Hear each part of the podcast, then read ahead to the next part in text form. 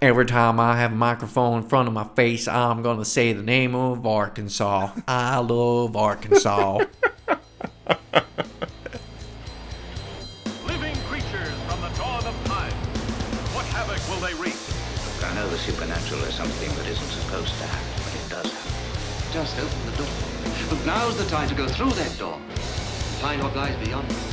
Hallo und herzlich willkommen zu Dinos Dämonen und Doktor dem Monster und Genre Film Podcast eures Vertrauens, wo sich Mr. Link und das Skunk Ape gute Nacht sagen. Ich bin der Christian.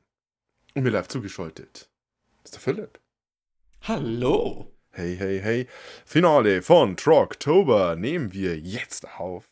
Wir haben über Troglodyten, Höhlenbewohner, Höhlenmenschen gesprochen und in den meisten Fällen heutzutage geht man ja davon aus, dass wenn es einen Bigfoot gibt, dass der ein naher Verwandter des Menschen ist. Und aus dem Grund habe ich einfach mal gesagt, wir könnten über den Film The Legend of Boggy Creek sprechen. Und nicht, weil ich den seit ungefähr drei Jahren auf meiner Watchlist habe und mir gedacht habe, das wäre doch eine tolle Gelegenheit, den wirklich endlich mal anzusehen. Wirklich? Wirklich, ja, wirklich. Wirklich. The Legend of Boggy Creek ist der heutige Film und äh, der stammt aus dem Jahr 1972. Der Regisseur heißt Charles B. Pierce und der ist ein Independent Low-Budget Filmemacher und das merkt man diesen Film sehr an und Film habe ich deswegen so Fragen gesagt, weil der Film eher versucht eine Dokumentation zu sein. Äh, Ja, ähm, teilweise hat es mich ein bisschen so auch an äh, ähm, irgendwie so die, den Spaß mit, äh, oh Gott, jetzt ist auch nicht auf dem Schlauch. Äh, This is Spinal Riker. Tap. Na. mit, mit Riker, äh, Ach, äh, X-Factor, das Unbekannte. X-Factor. Ich habe jetzt die ganze Zeit Akte X im Kopf gehabt und ich wusste einfach nur, es heißt nicht Akte X, es ist irgendwas anderes. In den 90ern war der Buchstabe X wichtig im Titel. Hey. Ja. X-Men, Ja. X-Factor, Akte X. Äh, es hat mich ein bisschen an X-Factor äh, erinnert, äh, wo da dann irgendwie so, so eine Erzählerstimme auch war, die so erzählt hat, was passiert ist. Und dann hattest du so Nachstellungen zum Teil von dem Spaß, der tatsächlich passiert ist. Angeblich tatsächlich passiert Angeblich ist. tatsächlich. Also, Also Prinzip- laut, laut dem Film, der beginnt ja mit Babam, hier, Es sind Disclaimer, echte Begebenheiten. True Story. Und viele von den Begebenheiten werden sogar von den Leuten nachgestellt, denen das tatsächlich passiert ist. Vor allem denen aus den 1940ern, die waren nämlich immer noch später auch so jung. Egal. Nee, nee, ähm, nee, nee. Äh, Da, da kann ich dann drauf was sagen. Ja, da- da- ja. Okay. Also es hat sich teilweise ein bisschen angefühlt wie eine sehr lange Folge von X-Factor. Mit, mit mehreren Segment, Dingern ne? der gleichen Story. Ja, aber es hat dazwischen der Jonathan Frakes gefällt, der gefragt hat, ob das wahr ist oder ob sich das die Autoren ausgedacht haben. Und. Und da ist jetzt das Traurige. Ich habe tatsächlich noch nie X-Factor in Englisch angeschaut. Ich habe nicht? immer, ich habe es immer nur gehört mit Hallo, ich bin Jonathan Frakes. Die, die deutsche Synchro ist auch sehr gut immer gewesen. Kann man, also von Jonathan Frakes. Und ähm, man muss auch sagen, dass äh, X-Factor in Deutschland wesentlich erfolgreicher war, weil in die USA. Das sind ja äh, teilweise extra Staffeln für Deutschland produziert worden oder mit Deutschland. Oh, wow. Es hat äh, eine Staffel gegeben, da haben sie gedacht, ah, da brauchen es die Amerikaner nicht, da brauchen Jonathan Frakes brauchen es da nicht. Äh, hat jeder gehasst und dann haben sie tatsächlich einen Jonathan Frakes geholt und haben das Set neu aufgebaut und das ist, glaube ich, ich weiß gar nicht, ob das von RTL oder Pro7 oder sowas mitproduziert wurde. Also es ist tatsächlich im Auftrag von deutschen Fernsehsendern hat es dann neue X-Factor-Folgen gegeben, die in Amerika gedreht wurden mit Jonathan Frakes und allem möglichen. Ne, glaube ich aber auch sofort, weil, also, ich meine, Deutschland ist jetzt nicht so ein Minimarkt, also im Vergleich zu den USA st- Stinkt mir spöttisch, ab. aber äh, wie viele Leute jetzt so in unserer Altersgruppe kennst du, die, die kannst du fragen und sagen, äh, wer kann da behaupten, ich habe noch nie X-Faktor. Ja, X- X-Factor. Hat's, hat's damals wichtiger. Teil meiner Jugend, ja. Und es hat halt so ein bisschen die, das ganze äh, Mindset, und ich da jetzt mal so die Brücke schlagen zu unserem eigentlichen Thema, für so pa- paranormale Sachen äh, geöffnet. Und das war sowieso in den 90ern ganz heiß, weil das gerade schon X-Factor, äh, Akte X gesagt meine ich natürlich. ähm, die ganzen äh, Geschichten um hier UFOs und äh, eben auch den Bigfoot. Ähm, und da wurde man ein bisschen so reingesetzt, nach dem Motto, dass das alles relativ plausibel ist und ähm, ich sag mal, die Medienlandschaft in den 90ern und in den frühen 2000ern war ja eigentlich dann so gezeichnet, dass irgendwo da draußen ist bestimmt irgendwas, weil wir wissen es ja nicht genau und so. Und ich glaube, nach ungefähr äh, 30 Jahren Search and Bigfoot oder sowas und sie haben immer noch nichts gefunden, kann man dann mal sagen, okay, das gibt's nicht. Aus. Und bei X-Factor ähm, macht ja dann auch eine sehr ähnliche Sache wie der heutige Film, dass er dann sagt, ja, das ist tatsächlich passiert. Und es ist ja eigentlich nicht so, es ist tatsächlich passiert, sondern ja, es wurde tatsächlich darüber berichtet. Es haben tatsächlich Leute behauptet, dass das geschehen ist. Was ein großer Unterschied ist. ein, ein, ein, ein sehr bedeutender Unterschied. Ja, ja, ja, ja. So viel äh, hier mein äh, Skept-Talk hier, ein Skeptiker-Talk. Aber es ist zwar schwierig, hier eine wirkliche Handlung zusammenzufassen, aber könntest du ganz spontan mal so runterlappern, was in dem Film passiert ist, Philipp? Du machst es immer so gut. Dir fällt das immer so gut ein. Du könntest Synchronsprecher sein. da erzähle ich ihm ein. Da muss man wenigstens mal Gesichter sehen. Seit den 1940ern gibt es Gerüchte über eine eigenartige, aufrechtgehende, extrem starke, haarige, rotbraune, dreizähige, über zwei Meter große Kreatur, die in der Nähe des klitzekleinen Örtchens Folk in Arkansas ihr Unwesen treiben soll. Anfangs wollten nur wenige diese Geschichten glauben, doch es häuften sich die Berichte von getöteten Hunden und gerissenem Vieh. Unter anderem soll die Kreatur zwei ausgewachsene Schweine ohne Schwierigkeiten davongetragen haben. Trotz der vielen Sichtungen, bei denen sogar vermehrt auf das Folk-Monster geschossen wurde, gab es nie handfeste Beweise. Schließlich wurde eine große Jagd organisiert. Doch die Hunde verweigern bei der Fährte des Nicht-Sasquatches den Dienst und weichen ängstlich zurück. Nur die furchterregenden Schreie zeugen wieder vom haarigen Ungetüm, das sich danach wohl wieder für einige Jahre in die Tiefe des Dickichts von Boggy Creek zurückzog. Über viele Jahre gibt es vereinzelte Sichtungen von Autofahrern, Jägern, Anglern und Campern. Immer noch allerdings ohne Beweis. Als zwei junge Paare gemeinsam in ein Haus ziehen, kommt es zum bisherigen Höhepunkt. Einige Male treibt der Hühne sein Unwesen um das Haus herum. Die Familie rüstet ihre Bewaffnung auf und es kommt zum Aufeinandertreffen, in dem einige Schüsse fallen. Die Familienväter wollten die Kreatur nachstellen, doch diese nutzt die Gelegenheit, einen Gast des Hauses anzugreifen, nur um erneut in die Nacht zu entschwinden. Die Familie zog aus dem Haus aus und kehrte nie wieder zurück. Noch immer gibt es angebliche Sichtungen vom Forkmonster, doch bis heute konnte niemand mehr Beweise finden. Weil es das Forkmonster nicht gibt. Was? Ja. Wie schon gesagt, ich bin äh, großer Fan von Kryptozoologie-Kram. Als ich, keine Ahnung, 16 war oder sowas, habe ich eine ganze Wand mit lauter Artikeln und sowas über irgendwelche Monster aufgehängt. Also genauso Dude war ich. Ah, irgendwo muss doch da was sein. Meistens ist es allerdings nicht der Fall. Und selbst in äh, den ganzen äh, Büchern, die ich habe, wird das Fork-Monster, wenn dann höchstens als Randnotiz erwähnt. Denn das Fork-Monster ist sehr früh als Hoax entlarvt worden. Ich, ich dachte mir, ehrlich gesagt, bei jeder einzelnen Szene oder äh, Darstellung von den einzelnen Beschreibern, du hast einen scheiß Schwarzbären gesehen. Die gibt's nämlich in Arkansas. Ja, auf Bärensichtungen gehen die meisten Bigfoot, Yeti, Sasquatch-Sichtungen zurück. Seltsamerweise treibt sich der überall dort rum, wo es auch Bären gibt. Das ist irgendwie ein Zufall, oder? Das muss schon ein Zufall sein. Aber äh, nichtsdestotrotz, äh, mit die, es, das einzig wirklich äh, physische, der einzig wirklich physische Beweis sind nur diese Fußabdrücke. Und mein Gott, ein, ein dreizähigen Primaten, das macht einfach keinerlei Sinn. Ja, ich fand es aber auch richtig schön, äh, äh, weil die das sich in der Darstellung selber schon wieder komplett verarscht hatten. Ähm, der Polizist, der bei den letzten Kameraden so gesagt hat, was das für Spuren sind, er schaut da hin. Alter, er hat einen Panther im Garten, wild. Thema erledigt. Ja. Hallo, hallo Leo.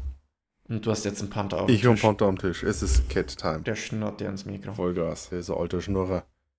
Ja, ja vom Tisch Kein runter. Schnorrer. Kein Schnorrer, ein Schnurrer. Ja, die, die, die Fußabdrücke, die wurden sehr schnell eben entlarvt als offensichtlich fake. Und 3.10 machen erstens keinen Sinn und vor allem auch in, in der Es Gegend. ist Alien. In- es ist ein verdammter in, Alien. in der Gegend macht es auch keinen Sinn, wenn ihr da in, einer sumpfigen, in einem sumpfigen Gebiet rumläuft, willst du entweder ganz lange, dünne Beine haben, damit du im Wasser rumstaxen kannst wie ein Reiher, oder du hast relativ breite Füße, damit du nicht versinkst. Und ein, langer, schmaler Fuß ist das Letzte, was du in dem Gebiet haben willst. nee, vielleicht stammt er ja nicht aus dem Gebiet. Ja, ist das, er ist eingeflogen worden. Von Aliens. Er, er ist ein Er Alien. ist ein Alien, ja. Das sind übrigens die äh, Bigfoot-Gläubigen. Sind ja äh, darüber schon, in manchen Teilen schon darüber hinaus, dass es eine ähm, richtig physische Kreatur ist, sondern sagen, dass er aus einer anderen Dimension kommt. Und dass man deswegen äh, keinerlei Beweise für ihn finden kann, weil er kann durch die Dimensionen phasen. Zup, zup, zup, zup, zup. Irgendwann musst du dann damit anfangen, den äh, Science-Fiction-Fähigkeiten anzudichten, ne, wenn du einfach keinerlei Beweise mehr finden kannst. Er ist ein Facewalker. Er ist ein Face. Sollen wir jetzt als nächstes erst der, der Quantum Emperor oder was? genau. Also, Wir haben in den Film nicht wirklich großartig Charaktere, auf die wir eingehen könnten. ne? bis aufs Monster. Ja, normalerweise ist unser äh, Format, ja, dass wir so durch die Charaktere und Schauspieler gehen. Wir haben aber in den Film auch wenig Schauspieler, denn viele Leute spielen sich entweder selbst und Hm. in der ersten Hälfte haben wir hier ja Sachen, die teilweise in den 50ern äh, stattgefunden haben und dann äh, der Film stammt von 72. Und was macht man da?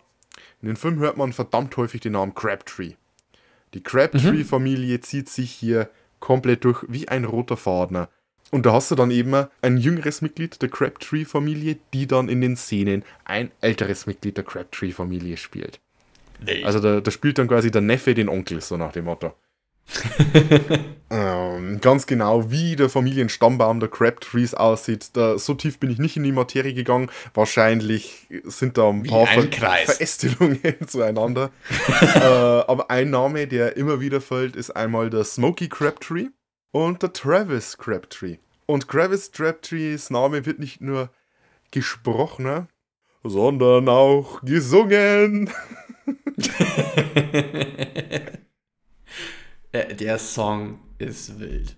Der Song ist richtig wild. Ich, ich hätte alles Mögliche erwartet, aber nicht, dass du mitten im Film Einen eigens geschriebenen Country. Country-Song über Cr Travis Crabtree, der, der, der, der in die Wildnis rumstopft und nur die, äh, he's the only one who sees the flowers oder sowas, weil nur er hier draußen ist, er und das Monster und den folgt und da ist das Monster und der Crabtree und es ist fröhlich, äh, fröhlich und, und, und friedlich der Song auch. Aber die Reime sind halt auch echt furchtbar.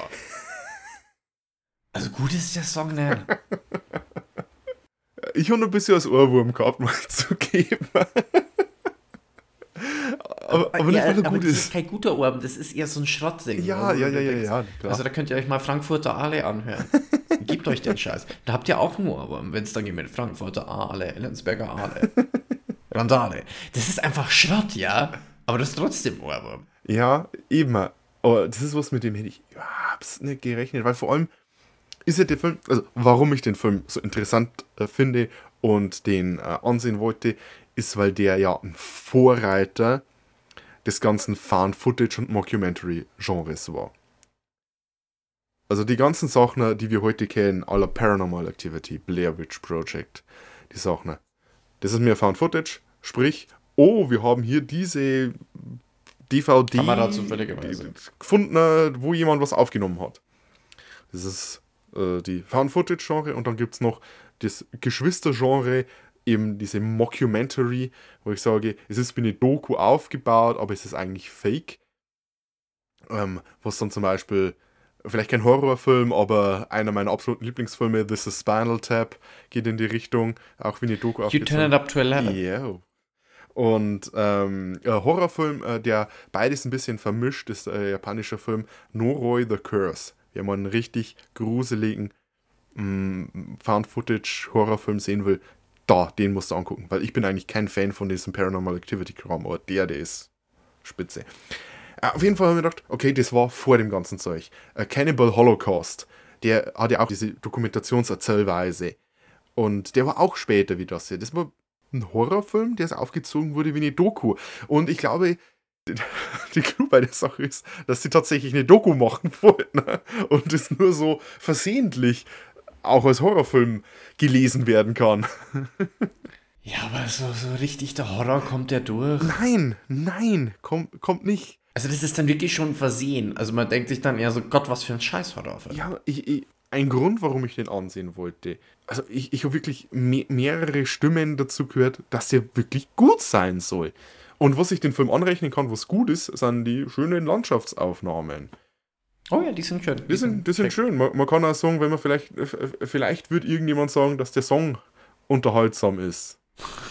Keine Ahnung, wie, Ja. wie die Country-Fans, die, die Country-Fans darauf reagieren. Ähm, Vielleicht die in Arkansas finden es geil. Arkansas. Arkansas. Äh, äh, aber vielleicht jetzt mal trotzdem zu einem Charakter, der sich wiederholt. Ja. Unser Monster. Ja, ja, ja, ja, ja. Das Folk-Monster. Das ist ein Dude in einem schwarzen Kostüm. Was ich gut finde, ist, dass nie irgendwie ein Fokus aufs, Gesi aufs Gesicht gelegt wird. Ja. Das macht die Weil es einfach nie eine Beschreibung von dem Ding gibt. Also A, ja, das macht es aber schon an sich mal creepy, weil du siehst das Gesicht nicht. Und B, wenn sie das Gesicht gezeigt hätten, hätten sie bei weitem nicht das Budget gehabt, hier eine überzeugende Maske zu machen. Ne? Ja. Also es ist ein guter Kniff, der auch so ein bisschen so, oh, er ist nur so hinter den Bäumen und so. Das ist eine, ja, das das ist, das ist, was das angeht, für das, was der Film ist, ist das ist es gut gemacht. Es ist gut umgesetzt. Hier dieses Monster, das dann einfach bloß ein Kerl mit ein paar Föllen bedeckt, äh, äh, oder mit, mit einem Gorilla-Kostüm, ich glaube teilweise war es ein Gorilla-Kostüm, der dann einfach irgendwo im Wald steht. Und dann, dann schaut man über die Schulter irgendeines Crabtree-Jungen äh, und der, das Folk-Monster steht da ein bisschen im Wald außer Fokus. Und solche Bilder, die, die haben dann einen gewissen Creepy-Vibe, muss man sagen. Also ich, ich habe mir auch, wie gesagt, ich bin Fan gewesen von den ganzen Kryptozoologie-Zeug, bin immer noch Fan. Ich habe mir noch Videos im frühen YouTube angeschaut, wo dann irgendwas ist und so, uh. Ja, es, und, und das, das fängt der Film gut ein. Man, man merkt auch so, so, so der, der Typ, der das gemacht hat, der will so den Glauben noch daran behalten.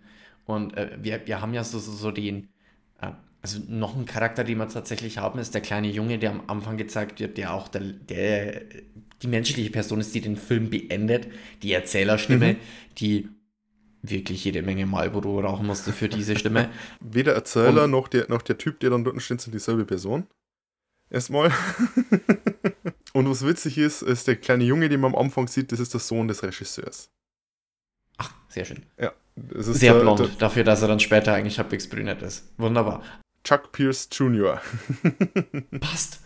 Die, die Erzählerstimme, äh, finde ich ehrlich gesagt, die, die ist schön. Die hat einen sehr angenehmen Ton. Die hat halt wirklich so, so den Mockumentary-Ding, den Dokumentar-Ding äh, schön dabei, die das dann halt so einfach erzählt, was da jetzt so eben passiert und sonstiges. Das äh, ähm, Show don't Tell äh, wird da ein bisschen über Bord geworfen, aber das ist halt so der Charakter des Films. Ähm, mein Problem ist jetzt einfach bloß, dass das dargestellt wird, als wäre das ein Typ von dort. Ja, wenn der dort äh, kommen würde, dann würde er anders sprechen. Ne? Dann würde äh, er. Pissy. So, und, und das ist ja irgendwie so das Sympathischste an dem ganzen Streifen, dass du da wirklich jetzt dann Zeugen oder was, oder du kaufst es dem Film zumindest ab, dass du Zeugen hättest. Ja. Ich weiß nicht, ob das wirklich die Zeugen sind, aber die, die triffst du, diese Charaktere, am allerbesten ist der Einsiedler, der da Oh ja. äh, alleine in seiner Hütte sitzt. He really don't talk, he really doesn't Herb open Jones. his mouth when he's talking. Herb Jones, der Einsiedler. You know, Also- I never seen a creature out here, and I've been living Oh. out here for 20 years. Uh, Also- I never seen her. Eine ganz tiefe Stimme. These Crabtree boys. Come here and bring me beer and uh, Sometimes a bottle of wine. äh, well, Also, I never ever heard or seen that monster. ich finde es übrigens äh, sehr beleidigend, wie du jetzt genau wie viele anderen den typisch amerikanischen Akzent mit äh, äh, nachmachen. Der ist, das hat ich kann- viel mehr Facetten. Du, ich- das hat ich- viel mehr Ich, Facetten. ich kann das Äh. nicht, das gebe ich zu. Das kannst du wesentlich besser. Und äh, wir haben auch schon vor der Aufnahme schon drüber gesprochen, die ganzen Südstaaten, Dialekte, das liebe ich ja auch. Das ist, das hat so einen wohltuenden Klang. Und ich glaube, ich glaub, als, als Dialekte Horchner war in den Filmen mit das Interessanteste. Es, es ist einfach schön. Ich lieb's. Äh, und ich habe es dir auch schon gesagt, da gibt es jetzt so einen UFC-Kämpfer namens Bryce Mitchell, äh, der sagt es auch immer wieder, every time you put a microphone in my face, I'm gonna say the name Arkansas. und ich, ich, ich lieb's einfach, wie die da sprechen. Ja, Äh, es, vor, vor allem, weil man Arkansas ja eigentlich Arkansas schreibt. Aber was sie daraus in Wort macht, ist ja wunderbar. who cares? Hast du schon mal geschrieben, wie man Massachusetts schreibt? Get wrecked. äh, es ist wunderschön, diesen Erzählungen zuzuhören, wie die dann so erzählen, wie diese Kreatur angeblich äh, zwei Blumentöpfe in ihrem Garten umgeworfen hat und deswegen wird jetzt eine Großjagd veranstaltet. Es ist Aber pures Comedy Gold, vor allem wenn man dann bedenkt, dass die Katze angeblich zu Tode erschreckt wurde. Ja, äh, hä? die Katze die zu Tode erschreckt. Das, das ist mir auch noch nicht untergekommen. Ja, Und wie bestialisch muss der bitte stinken, dass äh, äh, Hunde keinen Bock drauf haben, ihm hinterher zu jagen? Hä? Die fressen benutzte Socken oder ihre eigene alles Scheiße. denen aus was von Wasch? Also eine Sache mu- muss ich jetzt noch zu den Leuten, die da äh, sich selbst gespielt haben oder halt hier auftreten und äh, ihr erlebtes Berichten sagen. Ich glaube, dass viele von denen selbst überzeugt sind, Oh ja, das gesehen zu haben, was sie gemeint haben zu sehen. das war zwar gut. Ja, der, ich weiß, was du meinst. ich, dann beim, beim Edit wird sich dann herausstellen, ob der Satz auch wirklich Sinn für mich macht. Viele glauben sich selbst, dass sie das tatsächlich gesehen haben, Soll. was sie gemeint haben. zu sehen. Sehr gut. Ja, ich glaube, dass die Crabtrees, dass da mindestens einer von denen ein Hoaxer war. Das ist meine persönliche Fantheorie. Weil es sind zu viele Crabtrees hier mit involviert, als dass das. Vielleicht ist der halbe Ort Crabtree, wer weiß das. Smokey, der kommt mir verdächtig vor. Das ist, das ist meine Ding. Ich glaube, Smokey hat irgendwas gemacht. Smokey und Travis Crabtree, die haben äh, hier was gedreht. Die haben die Spuren gemacht oder sonst was. Das ist, das ist meine, meine, meine Fantheorie. But it's just a theory. Kann gut sein, oder es war halt am Anfang einfach mal ein Scherz von ein paar Jungs oder so. Es Kann ja gut sein. Ja, ich meine, die Angst des wilden Mannes im Wald, das ist ja was stark verwurzeltes, das immer wieder aufkommt und hat einen gewissen rassistischen Unterton auch. Ich höre allein schon als äh, Wort oder beziehungsweise der Ortsname Folk gut gefunden, weil wenn es so in diesen schweren Akzent, diesen schweren Dialekt äh, ausgesprochen wird und der immer vom Folk, Mon Folk Monster und these, these Folk Boys. Oh nee. Oh nee. Doch, doch. Na, also bitte. Das habe ich. Na. Doch, das habe ich mir ein paar Mal gedacht. Egal, ob das, ob das gerechtfertigt ist oder nicht. Und was ich mir auch äh, gedacht habe, ist, mein Gott, lieben die Menschen dort das Töten. Das war für mich Ja. wirklich verstörend. Also, ich muss da jetzt sagen, also vor allem, äh, ich, ich, ich habe mir nicht schon gedacht, dass das kommt so, da ist ein 13-Jähriger, der mit einer Waffe rumrennt und die gehen alle angeln und schießen und keine Ahnung was. Naja, ähm, wenn du jetzt mal denkst, äh, bis vor einigen Jahren, also wie ich jetzt noch, wie viele gab es da, die bei uns Angler waren oder wie viele wollen da Jäger werden und alles Mögliche. Das ist da halt extrem ländlich. Das ist extrem ländlich. Das hast du ja auch wirklich gesehen, wie die alle drauf sind. Die sind alle einfach in Hinterdupfen. Gehen und das- Eichhörnchen jagen. Das ist ihr Hobby, Ja, sie gehen raus und den. Eichhörnchen jagen. Hat Warum, mein Vater auch gemacht. warum zum Fuck gehe ich raus und da... Zum die- Essen. Nein, du darfst kein Eichhörnchen essen. Selbstverständlich. noch kein Die sind, da, Eichhörnchen essen. Komm, schmar die mich sind nicht da, an. da drüben um ein Vielfaches größer. Das kannst du genau Ja, das sind eigentlich Hasen Biber, jagen. bloß dass sie klettern können. Ja, und das ist jetzt kein Witz. Also Eichhörnchen jagen, ich kenne die Geschichten von meinem good old Dario. Äh, jetzt hier mal nur ganz kurz. Mein äh, lieber Herr Gevatter ist äh, im Grenzgebiet von Indiana und Kentucky aufgewachsen. Der gute Mann hatte mit elf Jahren eine Schrotflinte, die, für die er mit seinem besten Kumpel einen Halter ans Fahrrad ran gemacht hat, damit sie damit zusammen Squirrel Hunting fahren können. Ist kein Witz. Das gab es dann halt zum Essen. Vor allem, wenn du dann jetzt in Familien, die jetzt nicht allzu wohlhabend bist oder wenn du wirklich im ländlichen Gebiet bist, dann freut man sich, dass es dann mal ein bisschen anständiges Fleisch gibt. Ist so. Dann geht man halt nicht Eichhörnchen jagen, wenn es gut läuft, isst man dann halt irgendwie ein Spatz, der einem vor die Flinte kommt, dann gibt es halt ein paar Spatzen zum Abendessen. Dann geht man halt ein bisschen angeln, vielleicht geht man noch ein bisschen Nudeln. Das ist äh, Fische fangen mit den Händen. ist, da, ist, ist, ist wirklich nicht ungewöhnlich, auch bei solchen Jungs, also mit Ja, 13, 14 Ja, Jahren. oder sogar die. Altner. Ich glaube, es gibt keine Figur in den Film, die nicht irgendwann einmal mit der Schrotflinte rumläuft. Die kleinen Mädchen, die dann sofort die Buffen rausholen. Das habe ich so verstörend gefunden. Immer wenn irgendwas passiert, was sie nicht verstehen, wird sofort zur Waffe gegriffen. Ich, das ist bist so ein in einem Ort mit 350 Einwohnern. Ja und? Also ich kann es jetzt wieder bloß von meiner Familie erzählen. Äh, ich habe auch schon mal im Hof von meinem Onkel auf den Baumstamm geschossen, weil er gerade, dass der Bub mit 18 Jahren nie eine echte Buffen in der Hand gehabt hat. Äh, das war auch cool. Der hat erst mal seine Hühner auf die Seite gescheucht und dann habe ich vom Baumstamm schießen dürfen. Das war cool. ähm, aber da, da hast du dann einfach das Ding, da wird, wenn du jetzt den richtigen Umgang hast, da wird dann äh, bei einer Spielzeugpistole oder sonstigen, äh, wird den Kindern schon eingebläut, mit den Dingen zielt man nicht auf Menschen. Ja, also Wenn du willst das halt dann Menschen töten. Wo- Ja, nee, aber selbst wenn du es zum Spielen machst, da kriegst du ja schon mal einen Backfotzen. und auch der richtige Umgang mit den Dingen, die sind gefährlich wie die Sau und sonstiges, aber mit dem Auto darf man dann auch rumschüren. Also ich finde es eigentlich erschreckend, wie leicht es ist, in Amerika auch einen Führerschein zu kriegen. Das ist, Äh, äh, sämtliche Regularien in Amerika sind einmal so ein bisschen dahingestellt. Aber wie schon gesagt, ich habe das echt verstörend gefunden, dass da jeder einfach nur töten will. Die machen in ihrer Freizeit töten. Irgendwas ist im Garten, töten. Keine Ahnung. Kinder, die kein, kein Buch lesen, äh, was, was mu, mus, musizieren, schreiben, äh, was basteln. Ähm, es gibt tausende Sachen, die du machen kannst. Das Einzige, was ihnen einfällt, mit denen sie ihre Freizeit verbringen können, ist töten. bis zum gewissen Maß kann ich das durchaus nachvollziehen, was du meinst, aber es ist dann halt wirklich ist so eine Lebenskultur in allem drin. Außerdem, das sind ja viele dann auch, wie er es gesagt hat, es sind viele Angler, es sind viele Jäger, es sind viele Farmers.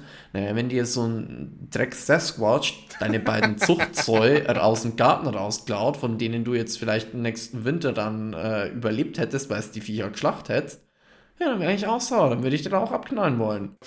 Also, äh, so, erst einmal die Geschichte, dass äh, Sasquatch den zwei Schweine weggetragen hat. das ist so geil. Er, hat, er ist mit denen über den Zaun drüber gesprungen. Uh, those were two 100 pound hogs, and he just took them and jumped over the fence. ja, okay. Und, und vielleicht, es gibt ja dann auch noch die gigantischen Wildschweinherden, äh, die da rum, rumziehen und die Braunbären ja auch. Razorback. Für mich war es ein Kulturschock. Lassen wir es dabei. Ich, ich habe mir bloß gedacht, wie, wie, wie bei meiner Familie. also, es ist dann schon mal nochmal verstärkt die Darstellung, weil du halt wirklich von den 1970ern redest. Ja, also, und vor den äh, äh, 50ern und 70ern. Ja, ja, das auch. Und, und da war das natürlich, natürlich nochmal um einiges extremer. Also da, da war schon äh, eigentlich in den Regionen wahrscheinlich Fernsehen schon was richtig krasses, wenn einer einen Fernseher daheim stehen hatte, der auch wirklich durchgehend funktionieren hat. Ich, ich fand es dann ehrlich gesagt eher witziger mit, mit, der, mit dem Vertrauen und der Zutraulichkeit, die man dann halt damals so hatte, weil dann kommt halt der Sheriff, äh, äh, also erstens mal, wie die Mädels, äh, deren beiden Männer äh, gerade beim Arbeiten sind, die fahren halt zu ihrem Landlord, zu ihrem Vermieter. und der kommt dann und kümmert sich und schaut rum und will denen helfen und sonst was. Das ist halt dann auch wieder so, so das typical Southerners Helpfulness und wenn ich die bei mir Mieter sind, dann ist es meine Verantwortung, mich um die zu kümmern und sonstiges. Also so ein Pflichtbewusstsein, wie die dann erzählen, dass sie da Probleme haben, dann kommt der Sheriff und drückt denen erst einmal eine richtig fette Flinten in die Hand, weil wenn dann irgendwas kommt, das musst du richtig wegbatzen können und mit dem Gönnerfeuer stecken da was aus, da kriegst du nichts dort. Also nimm mal, ich komme morgen wieder vorbei, ich muss dann wieder hoch, ist schon. Also, das war jetzt sehr tief bayerisch. Ähm, ich lasse sie dir bis morgen da. Ich hole sie mir dann schon wieder zurück für die Kameraden und Zuhörer aus. Äh, Anderen Gefilden. Anderen gefehlt, ja. Äh, äh, das fand ich dann irgendwie eher schon wieder knuffig. Ja, gleich im Anschluss hast du dann auch das, dass sie nach, äh, ähm, oh, wie hat das schon wieder geheißen, die, die, die nächstgrößte Texarkana? Texarkana, ja. Äh, als sie da hinfahren sowas. und es kommt da dieses kein Country, sondern mehr so suspenseful Jazz auf einmal. so, ey, ein Soundtrack, den hat sie doch auch einfach bloß so vom Grabbeltisch. Oder hat sie da irgendwie so ein Lottospiel gemacht, okay, in der Szene. Okay, wir schreiben einen Country-Song, um das zu übertönen. Und da kommt, oh, äh, Jazz-Song, okay. Das hat das komplett, komplett aus der Luft gegriffen, hat sie es angefühlt. Ah, Texarkana ist übrigens eine wunderbare Stadt, die äh, derzeit so 36.000 Einwohner hat. Äh, Ja, ist so schön. sieht funky aus. ähm, wollte ich jetzt nur mal nachgucken. Ja, Arkansas, äh, insgesamt. Nur, nur nochmal, ich bin schon mal durch Arkansas durchgefahren. Es ist schon einige Jahre her, aber da gibt es echt nicht viel. Das ist echt ein Loch. Also, wir sind durch Little Rock durchgefahren, durch die Hauptstadt. Das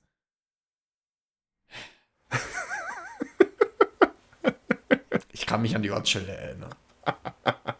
Weil ich süß fand, dass es Little Rock heißt und es gibt auch noch Big Rock, aber das ist keine Hauptstadt. Das ist eh egal.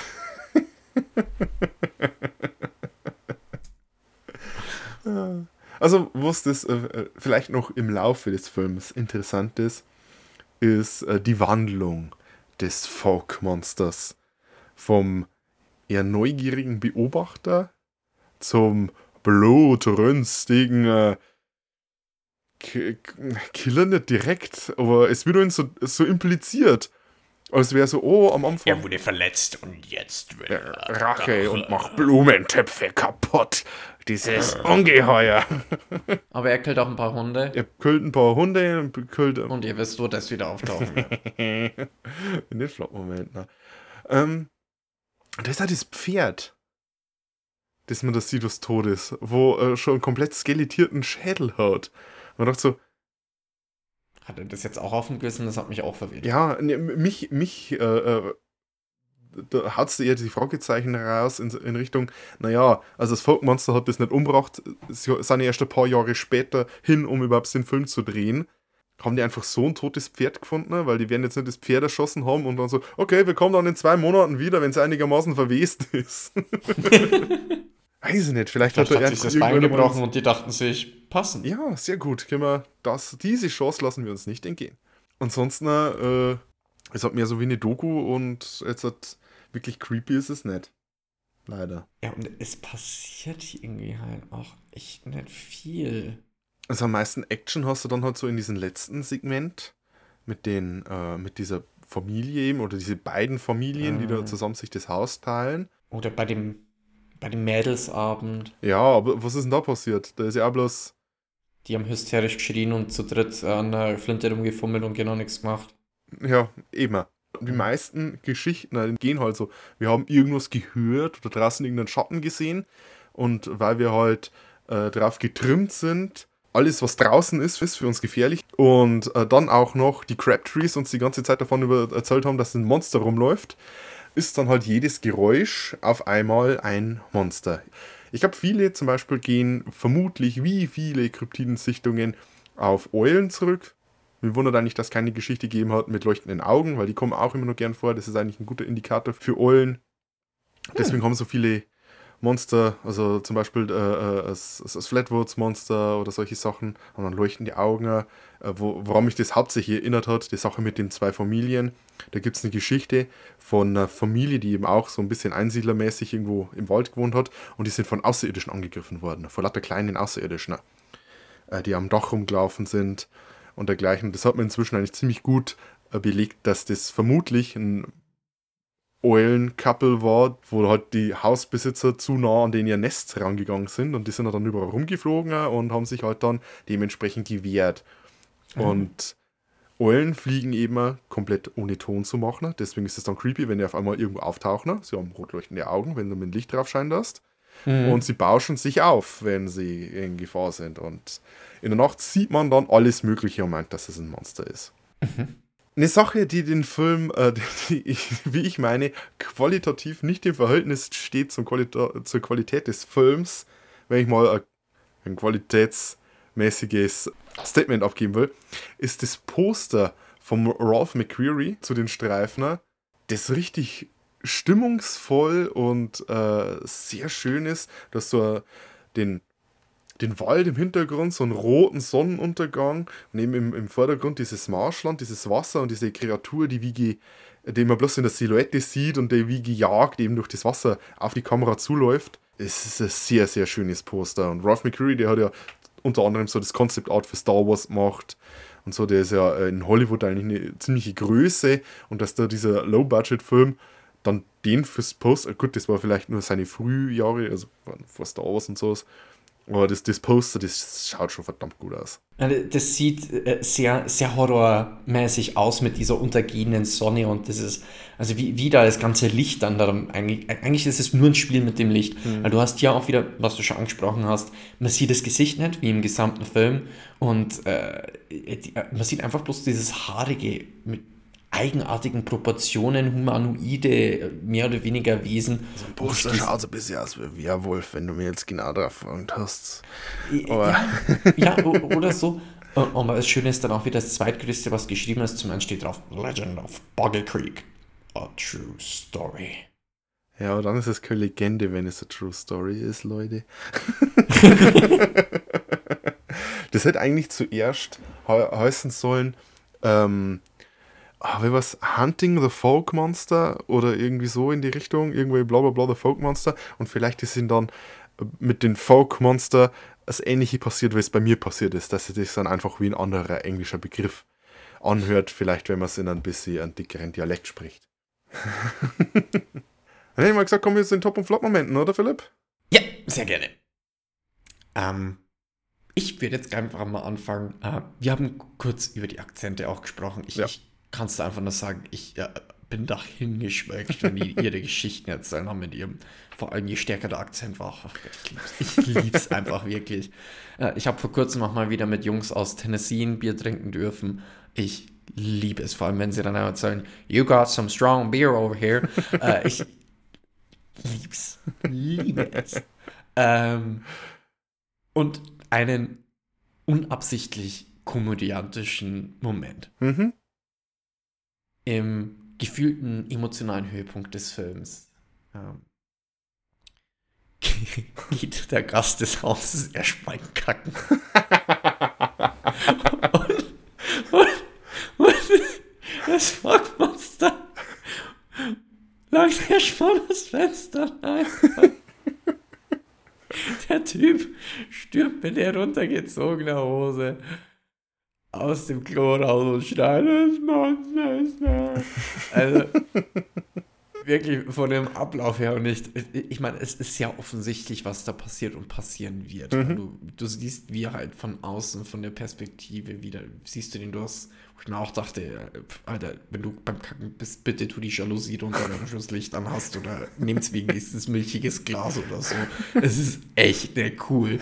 Äh, wie, wie, wie, wie der dann einfach mit runtergeht, Hose, äh, runtergelassener Hose da rausstimmt, das ist einfach Gold. Zum Schießen. Am besten hat er hier hinten die Wurst noch so halb dran oder was ich weiß ja nicht. Also, vielleicht wird er deswegen dann vom Monster direkt angegangen, weil, ey, was hast denn du da? Kann ich auch was haben? Also, es, es da, da musste ich wirklich laut lachen. Und es ist unbeabsichtigt lustig, aber das ist mir egal. Das ist lustig. Okay, ähm, mein äh, Lieblings-, meine Top-Momente sind A, hier Okay. dieser, dieser Herb Jones, dieser Einsiedler.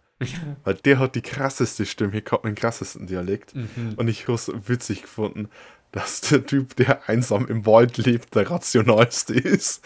Ja, ja, ja, stimmt, das habe ich mir aber auch gedacht. So. Eigentlich hast du dich gerade schon komplett widerlegt, weil der Dude hätte wahrscheinlich schon mal ein Bier mit dem getrunken, wenn er sich mal wieder richtig ein, äh, in die Rüstung gescheppert hätte. Und der so, I never seen nothing like that. See nor heard. Er hat nicht einmal diese, diese Schreie, die überall durch den Wald durchschreiten. Die einsamen, Ja, verzweifelten Ja, die das wurden Ding- auch mal sehr schön beschrieben. So. der, der Film, der stellt es ja so dar, dass es ein Monster geben. Singular. Nicht irgendwer Population von Tieren, die irgendwie miteinander leben oder so, sondern Es kann eins. Eins. Es kann nur einen geben. Ja, genau, die haben davor eine Highlander-Nummer gemacht. Aus dem Grund würde ich sagen, selbst wenn es das Fork Monster so gegeben hätte, wie es im Film dargestellt würde, heute im Jahr 2023 des Herren wäre wahrscheinlich schon aus Altersschwäche gestorben, wenn es ihn gegeben hätte. Der, den habe ich toll gefunden und ich habe auch immer diese Szenen, in der irgendein Crabtree im Wald war und du siehst so out of focus diesen, dieses Monster, das habe ich immer toll gefunden. Das war, das war einfach schön gemacht. Äh, Flop-Momente, Philipp. Doggos. Doggos, tote Doggos. Ich blas mit in das Horn, denn es gibt in den Film auch eine tote Katze. Und äh, anders als die toten Doggos, die ja nur erwähnt werden, ne, Sieht man die. sieht man die Katze. Und wenn die für den Kackfilm eine Katze ins Genick gebrochen haben, ne?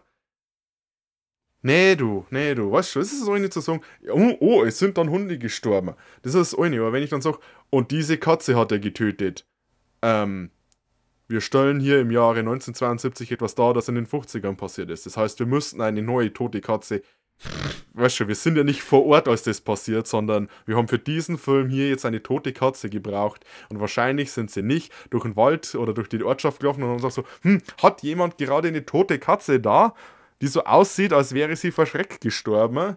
Sondern Meine Hoffnung ist einfach, dass sie eine Katze genommen haben, der ordentlich Catnip in die Fresse gefeuert haben und ein Bild davon gemacht haben.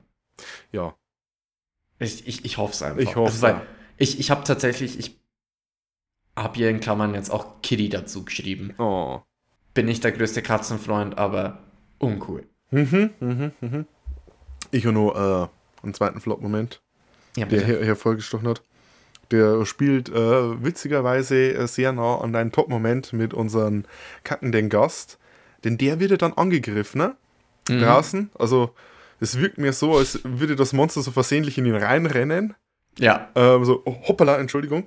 Aber in dem Moment sieht man dann tatsächlich mal das Gesicht des Monsters. Nur so für eine Sekunde oder irgendwie so. Und es sieht kacke aus und es zerstört die sowieso schon äh, nur durch äh, äh, Ducktape und Kaugummi zusammengehaltene Illusion des Films.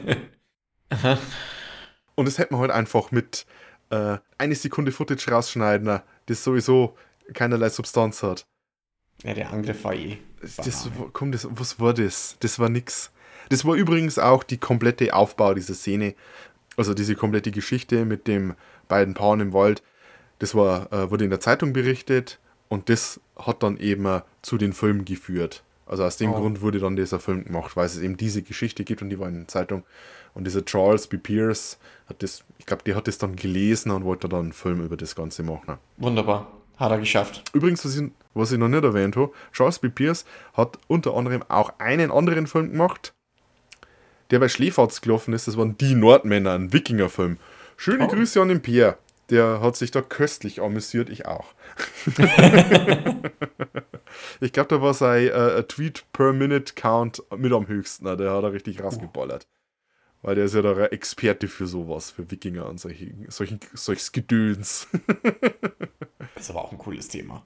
Allerdings. Da habe ich erst äh, gestern meiner Freundin ein Referat über Heimdall, äh, das Horn von Heimdall vorgelesen, Präsentiert. präsentiert. Und Hast, hast, hast du einen Overhead-Projektor gehabt oder so?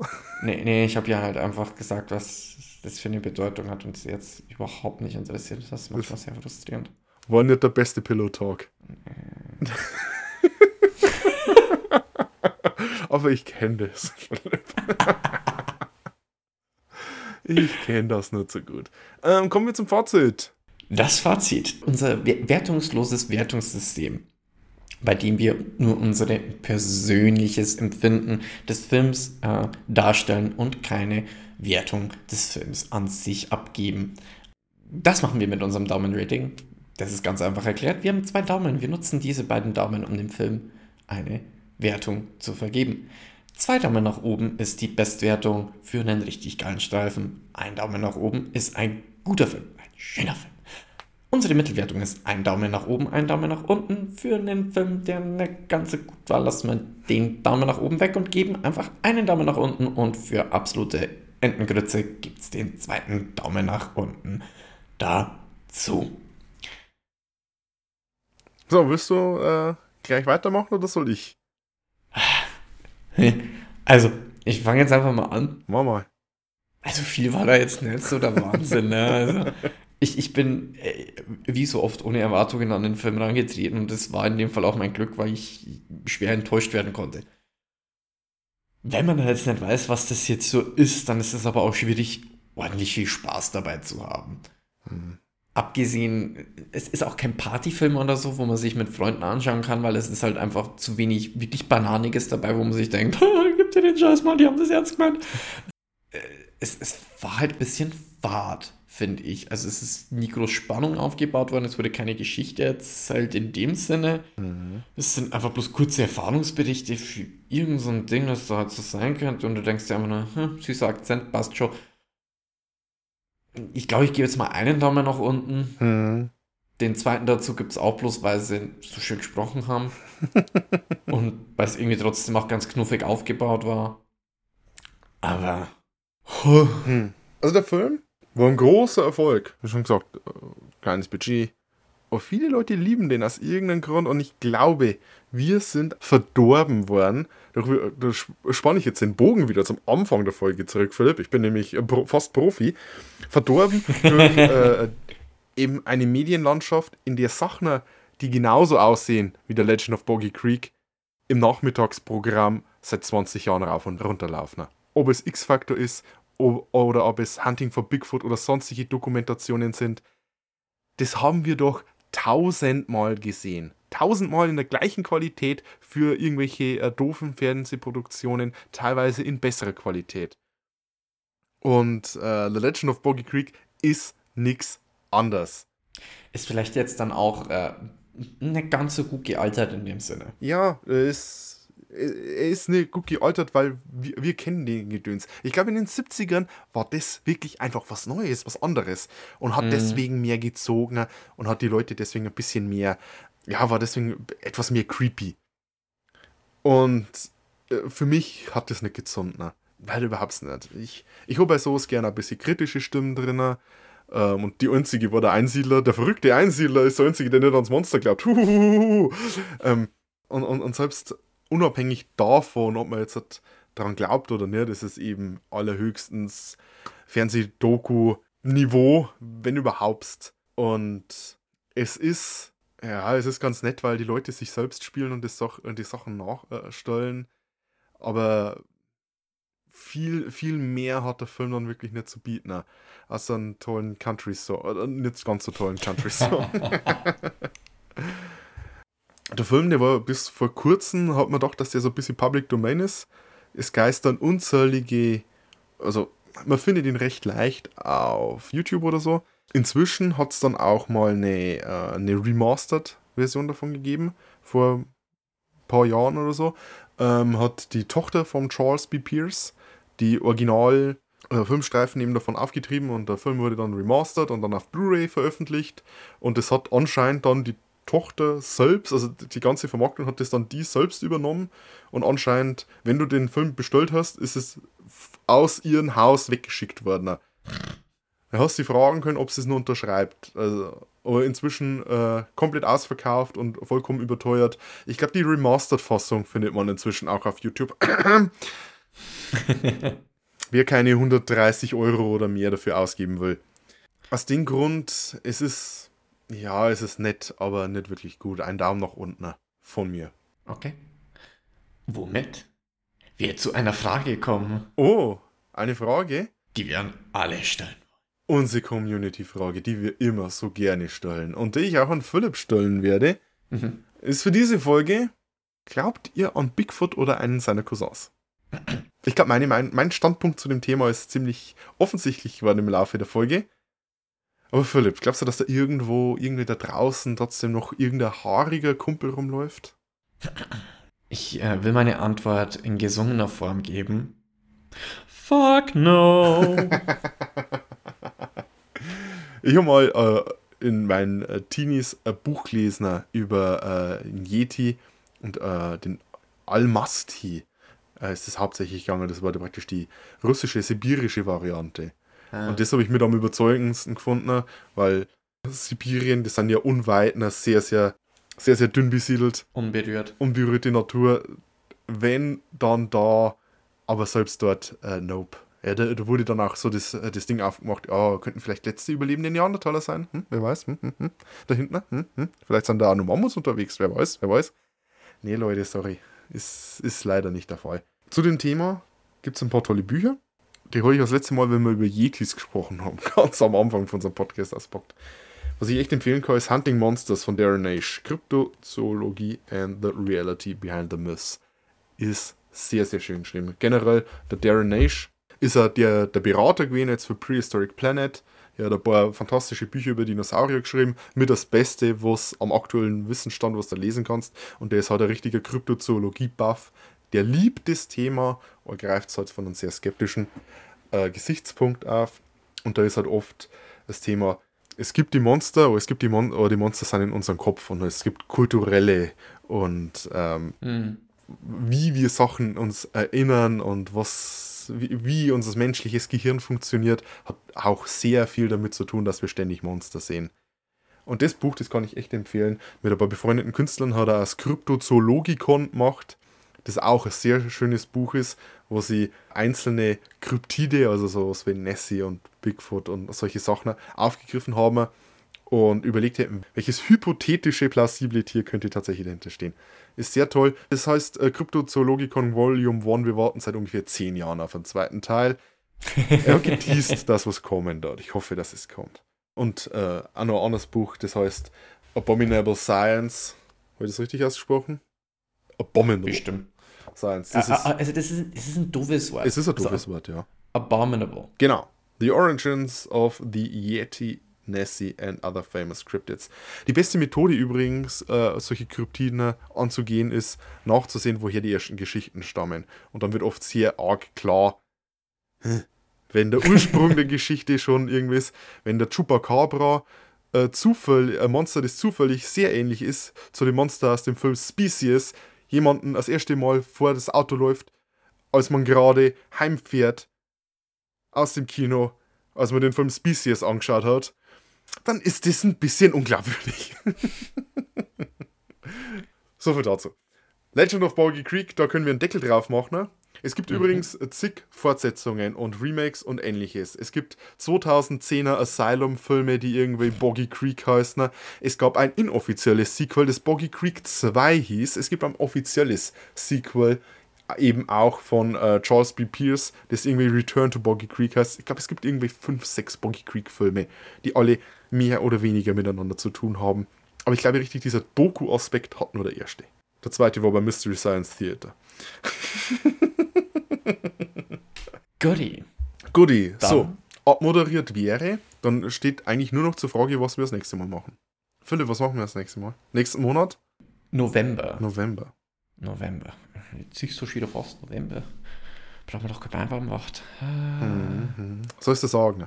Gib mir einen Tipp. Okay, ähm. Es es wird japanisch. Sehr Aha. japanisch. Ähm. Zumindest einer der Filme hat mit einem Spiel zu tun, das wir ab und zu im Podcast spielen. Ultron. Äh, ja, vielleicht den, den, den noch vielleicht ein bisschen später. Also irgendwas Tokusatsu-mäßig. Ja, wir machen den Toku-Fember. ja, der Henshin Heroes Onkel oder so, so, das war's dann wirklich. Wir denn über japanische Tokusatsu-Helden sprechen. Mhm. Und wir fangen an mit einem wunderbaren Film, der da heißt Kamen Rider Z.O. Kamen Rider? Hast du schon mal irgendwas Kamen Rider-mäßiges angeschaut, Philipp? Ja, wir haben mal zusammen während Corona Kamen Rider angeschaut. Ich weiß aber nicht mehr, welcher genau das war. Ja, das war genau der. Geil. Also freut euch darauf. Wir haben noch ein paar andere Sachen auch mit äh, japanischen Helden. Der Philipp hatte schon was angeteasert, äh, worüber wir dann eventuell äh, dann äh, später noch sprechen werden. Aber wir fangen mit Kamen Rider ZO an. Äh, ein toller Einstiegspunkt für alle, die keine Ahnung haben, was Kamen Rider ist. Oder die vielleicht auf Amazon diesen Shin Kamen Rider Film gesehen haben und mehr wollen oder irgendwie sowas. Aber Kamen Rider ZO, ähm, der ist auch, wer mitzieht, auf den ähm, offiziellen YouTube-Channel von äh, Toei hochgeladen. Das heißt, den kann man legal auf YouTube angucken. Also legal, legal auf YouTube anschauen. Die haben tatsächlich die Firma, die den gemacht hat, hat den auf YouTube gestellt. Was willst du mehr? Mit Untertitel. Okay, in dem Sinne dann. Merci. Danke, danke fürs Zuhören und bis zum nächsten Mal. Gerne.